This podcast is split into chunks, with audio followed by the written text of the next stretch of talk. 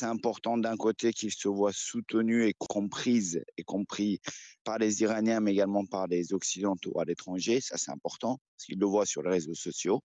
Mais également, c'est un message fort envers nos gouvernements des pays occidentaux, parce que ces gouvernements, l'ensemble de ces gouvernements, est mou face à l'islam. Et moi, je dis bien l'islam et non l'islam politique, parce que l'islam n'est que politique. Vous pensez que ce qui se passe aujourd'hui, ces jeunes femmes qui, tentent de, faire bouger les choses là-bas, euh, le font euh, de manière vaine? Malheureusement, oui. Euh, ce n'est pas une ethnie comme en Irak ou en Libye qui détient le pouvoir et dirige le pays et qui peut être écrasée par les autres ethnies ou courants.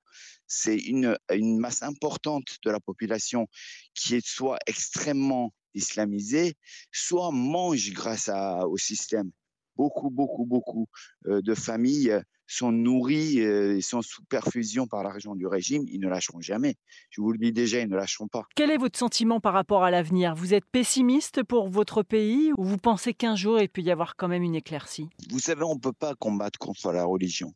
On ne peut pas combattre contre la croyance divine. Ce que vous, Occidentaux, ne maîtrisez pas, c'est le nombre important d'Iraniens qui sont profondément religieux. Quand vous croyez vraiment à une présence divine, ça veut dire que vous ne tenez pas compte des avancées scientifiques qu'on a eues euh, depuis quelques siècles. Quand on ne tient pas compte de ces faits, donc qu'on croit réellement que Dieu a créé l'univers en six jours, s'est reposé le septième, a créé bien évidemment Adam, hein, et pour qu'il s'embête pas, parce qu'il s'embêtait tout seul, d'une côte, il a créé la femme, donc vous n'êtes que au service des hommes. Tout ça, c'est, ancré profondément dans une petite, certes, mais une partie importante de la population iranienne.